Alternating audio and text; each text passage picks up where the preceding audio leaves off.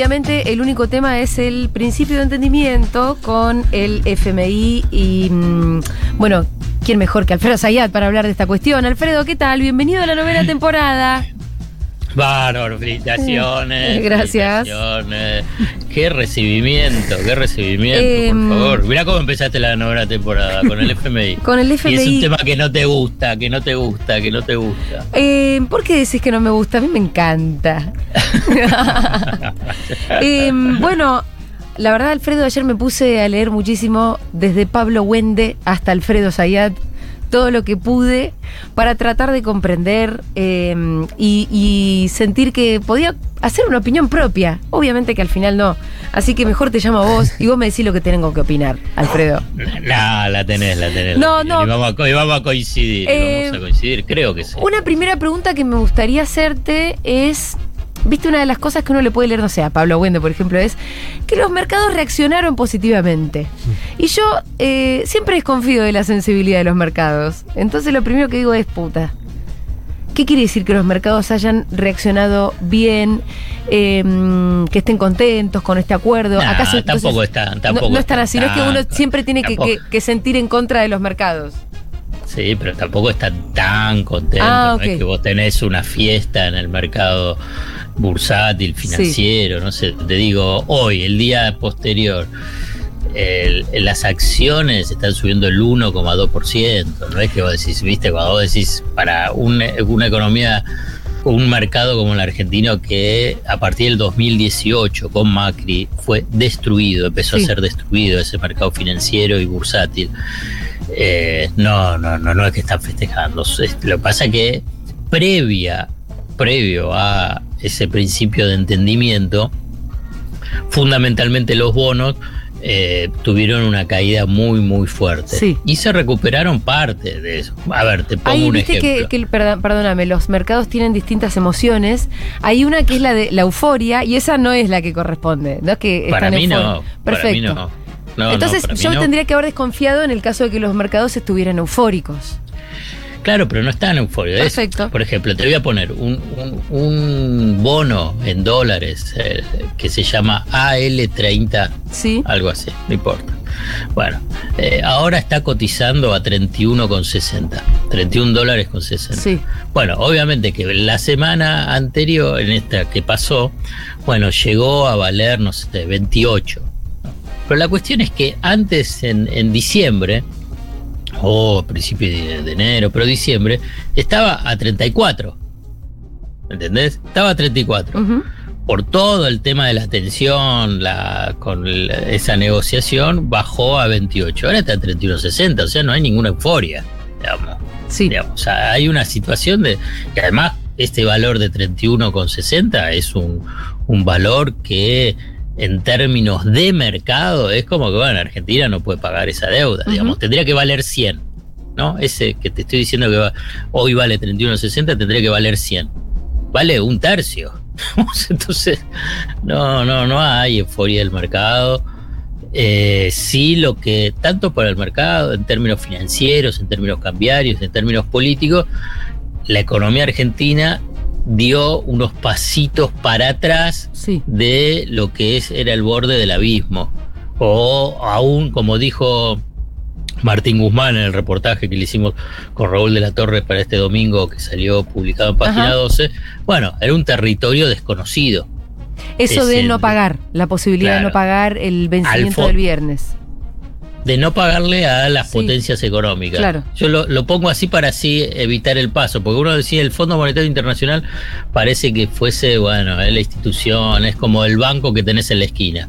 Y no, no lo es. Claro. La verdad que no lo es. Claro. Es, es son las potencias, pero la potencia incluyendo a China, ¿eh? Eso, No. eso dice Alberto Fernández también, justamente el mismo fin de semana que habló con Weinfeld, ¿no? Como Sí.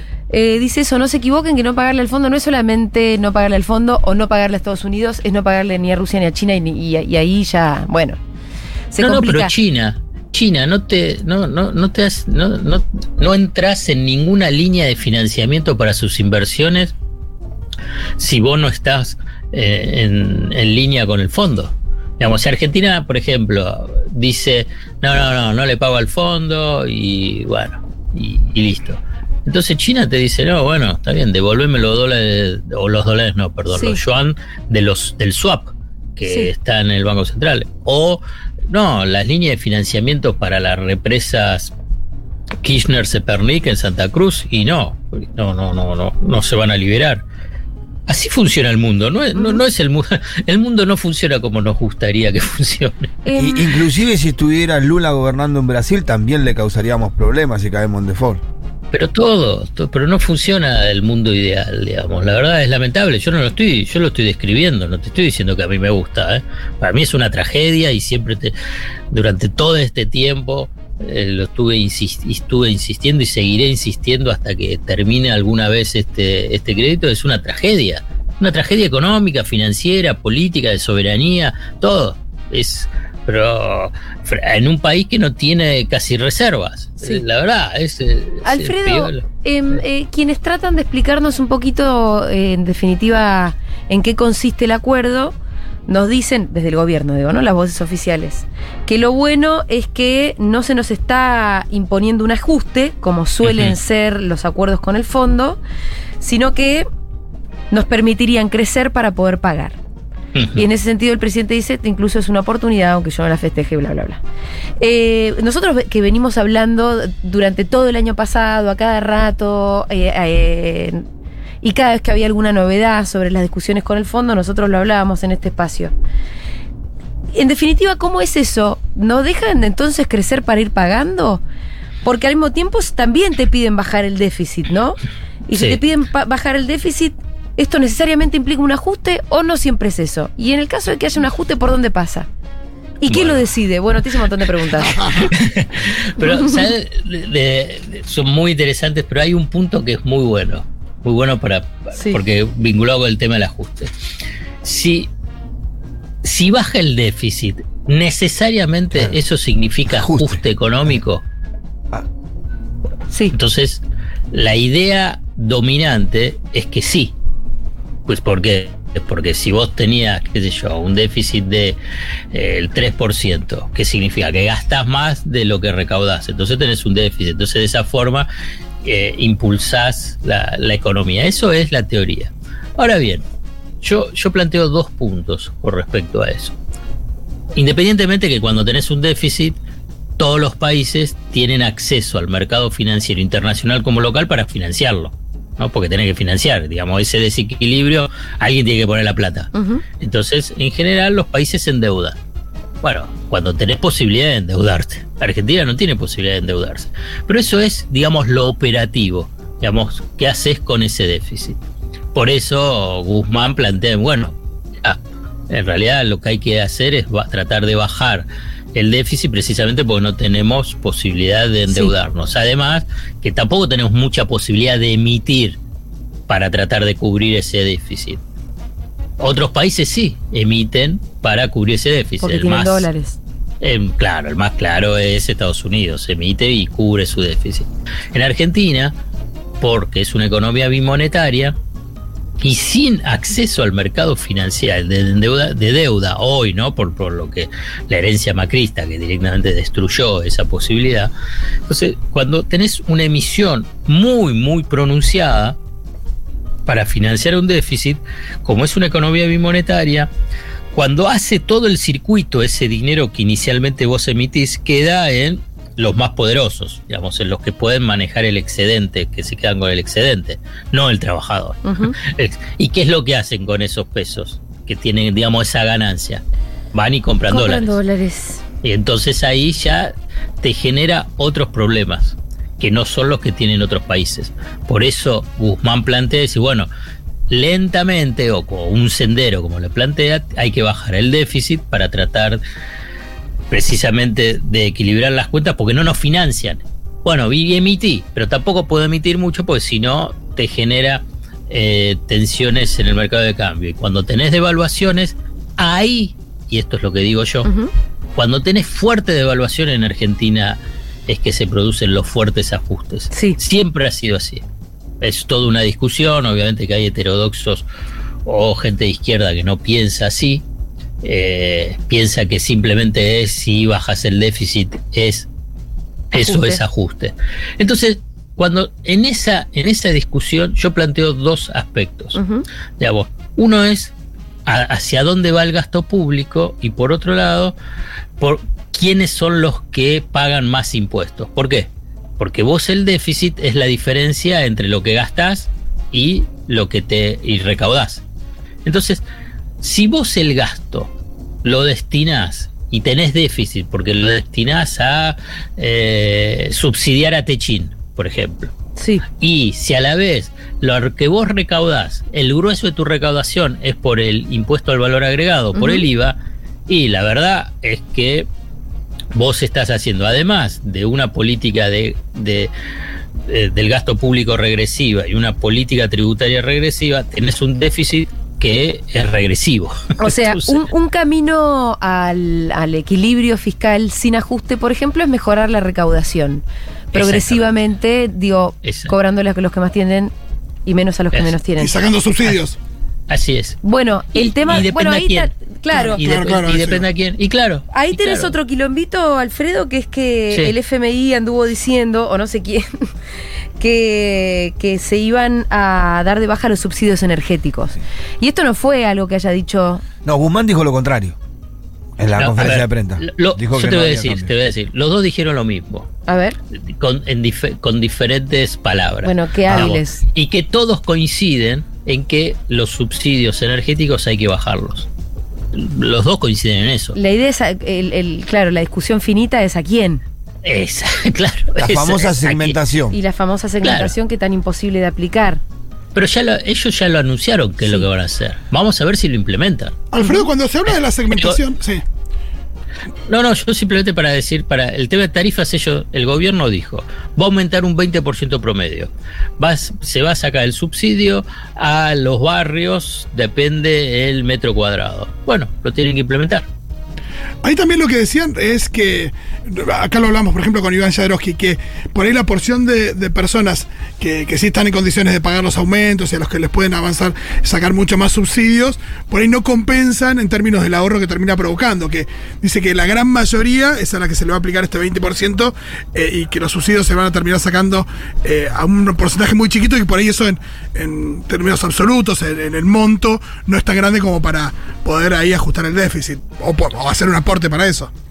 Eh, es que, ¿sabes qué? Yo, a mí no, me parece que la discusión de pensar el déficit solamente con el tema de los subsidios eh, energéticos te lleva a un terreno un poco eh, complicado, para decirlo que no, confuso. Hay, hay una cuestión del mercado energético y que tiene que tener un análisis específico de lo que es ese mercado energético.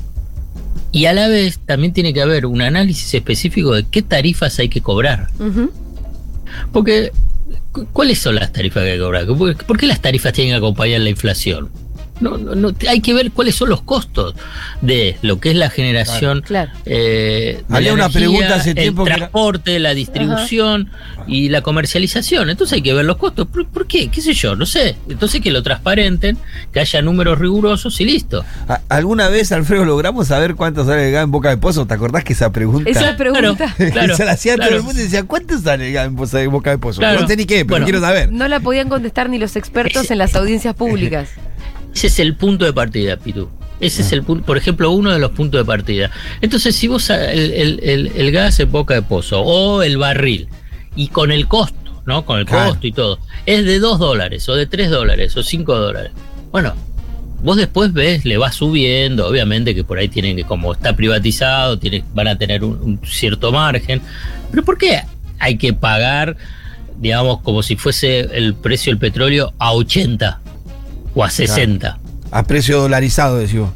No, y a precio internacional. Claro, internacional. Digamos, porque si además lo tenés el petróleo y el gas. Otro- por ejemplo, Es Uruguay producción no lo nacional tiene. eso, ¿no?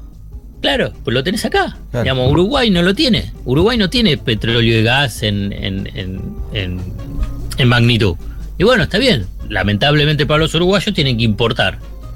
Y bueno, entonces tienen que pagar ese precio internacional. Argentina no. Entonces, eso es que hay que, tiene que estar transparentado, analizado y claro vinculado con cómo funciona el mercado energético. Para mí ha fracasado cómo funciona el mercado energético. La- Te hago también una acotación, porque digamos, es, es una de las herencias de la década del 90, lo que es la segmentación, la fragmentación, mejor dicho, para que quede más claro y no, no se Eh, fuéramos, si fuéramos muy optimistas, hasta lo podríamos ver como una oportunidad. El FMI está pidiendo segmentación de tarifas energéticas. Bueno, pero también lo está planteando el gobierno. No, no, sí, claro, tiene digo. que implementar. Sí, sí, sí. Y además también digo. tienen que subir las tarifas. No, no existe que las. Digamos, las tarifas no tienen que subir un 3.500% como subió con Macri, totalmente desproporcionado, sin ningún tipo de control. La- lo- los dueños de las empresas energéticas se llenaron de plata y la fugaron. Bueno, era un, un descontrol total. Pero tampoco que no haya ningún tipo de aumento. ¿Pero por qué? Digamos, pues, si, si lamentablemente la economía es inflacionaria. La Argentina Sí. con una tasa de inflación alta. Digamos, eh, digamos, obviamente que también las tarifas, digamos. Por ejemplo, a vos el- la tarifa de cable te sube, la Sí. internet te sube. Sí. Sí. A pesar de que Y- hay una ley que dice que no, sube. Bueno, El y lo sube. teléfono. Y, eso- y- y ya es un servicio público, más allá que esencial. es, es un servicio público esencial. O sea que, más allá que ellos no se resistan. A ver, bueno, el agua, la luz, Te, te hago una pregunta. eh, el gas. Y bueno, La entonces, hay- tienen que hacer analizar específicamente, digamos, y por ejemplo que tenga una expansión del servicio y que haya un mejor servicio. Sí, perdón. No, te iba a preguntar si qué pensás de la. En un momento muy livianamente, muy por arriba, cuando empezaron a ver los cortes, empezó a hablar de estatizar las empresas de servicios públicos. ¿Qué pensás vos de eso? Con una visión de que no tiene que ser una empresa que dé ganancias, sino que contenga a los trabajadores, que es un servicio público y que más o menos en eso se, se- se- se vaya, con esa lógica se vayan plantando las tarifas. El, el- el concepto para mí es, eh, dos o tres. Uno, eh, el esquema, cómo funciona el sistema energético en Argentina es un fiasco. Fracasó, fracasó. Digamos, lo de la década del 90 llevado a hoy ha fracasado. No da- ha dado resultado. No sirve. Entonces lo tenés que cambiar. Bueno, obviamente que eso es estructural, no está en el debate, ¿eh? No está en el debate. Eh, segundo, digamos, el tema de la estatización tiene que ser parte de esa discusión previa. Claro. Decís, ¿para qué? ¿Y cómo lo vas a armar? Digamos, a ver, te vas a quedar con Edesur, por ejemplo, o Edenor, y sí, pero ¿y, quién es la que te da energía? ¿Quién le da la energía a Edesur y Edenor para que la distribuya y la comercializa? Las centrales eh, eléctricas, por ejemplo, eh, Costanera, Sur- la ce- Central Costanera, eh, después hay una que se me está yendo centro.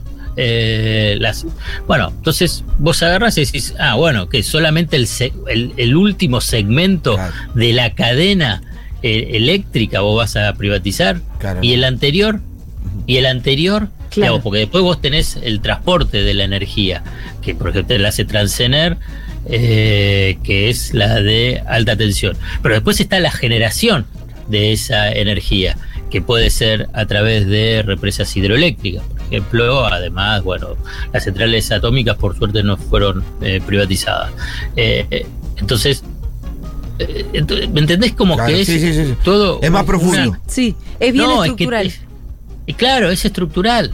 Em, Y después entonces está el tema de las tarifas. Entonces vos ahí definís el precio de las tarifas. ¿Qué sé yo? La verdad no se tiene que definir en, en función de eh, el precio internacional, ni tampoco de las ganancias de las empresas. Que la- las empresas te dicen que no tienen ganancias, ¿no? O que, que pierden. No, tenés que. Y por último, déjame el último concepto porque es muy importante vinculado con el tema de los servicios públicos, que no está en el debate y el Estado tampoco lo toma no lo toma. Los servicios públicos, vos los tenés que analizar con un concepto contable diferente. ¿En qué sentido? No con el es gana o pierde, sino es tiene beneficio social positivo o Claro. beneficio social negativo. Te cambia totalmente la ecuación ¿eh? y se puede cuantificar, ¿eh? Así pasa con el tema de los ferrocarriles, Ajá. con aerolíneas, con agua, con la luz, con todo. Sí, sí, sí, son servicios además eh, esenciales para que la sociedad funcione. Cumplen un rol social. Claro. Eh, tengo Sí. algunas otras preguntitas sobre el Sí, acuerdo. eh, el fondo. sobre del- con el fondo. Em, una es si estas famosas revisiones trimestrales em, para vos son, iba a decir una mala palabra, un una molestia. Eh, o simplemente es una formalidad de la que no podíamos No. escapar. Digamos, no podías escapar y no, no, no, no, no, no es una formalidad, es una una soga que estás en, en- en tu cuello Sí. en forma permanente. Y entonces se, aprie- se, se- te afloja o te aprieta, depende cómo sea la, la, la situación. Entonces voy a decir la grosería que me ahorré hace un ratito, es una cagada. Claro, total. Pero lo que pasa es que la tragedia es tener al fondo. Sí, total. Siempre, el, formato pero que siempre se- vas a tener, pero siempre vas a tener revisiones cuando tenés programas con Sí. el fondo. Ahora, Pues las digamos, metas. Macri, Macri también lo tuvo. Y las Lo metas que exigidas. No cumplía nadie. Sí, las metas exigidas son también una soga al cuello, son más bien realizables. ¿Vos en este acuerdo viste así algo, algo diferente a los eh, otros acuerdos con el FMI, eh, no solamente de Argentina, sino la historia del fondo? Mira, para, para darte una respuesta absoluta y contundente, Sí. falta la carta de intención y el memorándum de entendimiento. Sí, o sea, falta la letra chica y ver bien de qué se trata. Eh, Sí, es la letra chica y la letra grande, todo. Falta todo. A- Hasta ahora lo que hubo fue una definición política importantísima, importantísima, tanto del fondo como del gobierno. Porque es lo que pasó el viernes. Fíjate que salió todo. Salió el, el fondo con un comunicado, con declaraciones de la número 2, con hablando Alberto y con eh, conferencia de prensa de Martín Guzmán. O sea que eso es eso. ¿Y cuál fue la definición política? Que la Argentina dijo, si no hay una expresión también del fondo, de que llegamos a un acuerdo con lo- estos primeros números básicos, números básicos, que es el sendero fiscal, el sendero de, de financiamiento, o sea, de expansión monetaria, o sea, de emisión monetaria y de acumulación de reserva, no pagamos. Esa fue la posición de Argentina. Y ahí es decir, bueno, pero nosotros, digamos, el- Argentina decía en el 2027 que se llega al equilibrio. El fondo decía en el 2024. Y bueno, más o menos, como toda negociación, más o menos llegaron en el medio. Sí, Digamos, será el 2025. sí. Esto quiere decir en el 2025 empezamos a pagar. Mientras tanto, lo único Eh, que se pagan son el- los intereses. Eh, eh, ahora. ¿Cómo es esa eh, parte? Bueno, bueno, entonces, do- eh, eh, el esquema es el siguiente. La Argentina le debe al fondo 45 mil millones de Sí. dólares. Más o menos ya pagó unos 5 mil millones en lo que va de estos últimos dos años. Quedan 40 mil, pero el, el programa va a ser del total de 45 mil millones. O sea que nos van a devolver esa plata. ¿Nos van a devolver pero- lo que ya pagamos? Claro. ¿Por qué? ¿Y Porque para qué esos lo 45 pagamos? Yo no entiendo esta gente. porque Pero- eso Es una forma de financiar claro. estos primeros años, ¿no? Ok. Claro, entonces son- Habla, habla- habla algo del, del descalce, algo así, ¿no? Hay 45 mil millones. Entonces, dice, esos 45 mil millones se pagan en los próximos dos años y medio. La, la verdad, el esquema de desembolso no está todavía informado, digamos, cuándo se paga, cuánto se paga y en qué fecha se paga. Pero vamos a poner un supuesto para que así quede más claro. Digamos que en el 2022, en, en junio, se tiene que pagar 5 mil millones de, dólares. El Fondo Monetario Internacional, después de hacer la revisión, te dice, ah, ok, está muy bien, cumplieron, te da los 5 mil millones de dólares y pagás los 5 mil millones de dólares. ¿Entendés? Pues vos debes 45 mil. Entonces el fondo te da 5 mil y le devolves inmediatamente esa cuota de 5 mil. Seguís debiendo 45 mil. Ahora bien, esos nuevos 5 mil millones de dólares los empezás a pagar dentro de cuatro años. O sea, en el 2022 no. Sí. En junio del el 2026. Ujú. También cómo va a ser ese esquema de pago todavía no está eh, de- definido. O sea que, Arge- digamos, el esquema de, de fin- de- de pago va a ser hasta el 2032. 2032. digamos. Eso es eh, eh, un esquema. Ah, ahora bien. Originalmente, ¿hasta cuándo iba? tenés que- Tenés que tener la plata a partir de, lo- de los dos años y medio. Originalmente, ¿Por Alfredo? ¿hasta cuándo iba? Porque los vencimientos de Macri, digo, eran también eran tremendos porque eran. Dos años. Muy poco Eran tiempo había que pagar años. mucho. Tres años, tres años. Claro, una locura. Ahora. Eso es un cambio Era- fuerte entonces también. Claro, se hace a 10 años. Ahora el, el acuerdo es a 10 años. Pero, a ver, para que quede claro, la Argentina no va a poder pagar dentro de dos años y medio cuando empieza. Va a haber una nueva negociación con el fondo. Y se verá que cómo va a estirar más este tema, ¿no? Pero, es- pero porque va a ser eterno, no eterno, ojalá que no sea eterno, pero es un drama tener el fondo. Sí, bueno, esa frase que 45 decía, que decía el ministro de Economía de que este problema en que nos metió Macri vamos a tardar muchísimos años en salir es una realidad. Y no Hablaba la- de no 20 la- años mínimo. Y si y no la tenés, porque si no tenés la plata. Claro. Salvo que, bueno, tenga Argentina un boom de económico, un boom de dólares, que, que, que te sobren las reservas, que tengas una explosión de las exportaciones, que en lugar de 80 mil exportes 200 mil millones de dólares, y que tengas un superávit eh, comercial de 30 mil millones de dólares anuales. Estoy dando supuestos que hoy son irreales. Pero, pero, pero para dar la dimensión de lo que significan 45 mil millones de dólares. Sí. Em, Alfredo, bueno, te mandamos un saludito y nos volvemos a ver el jueves.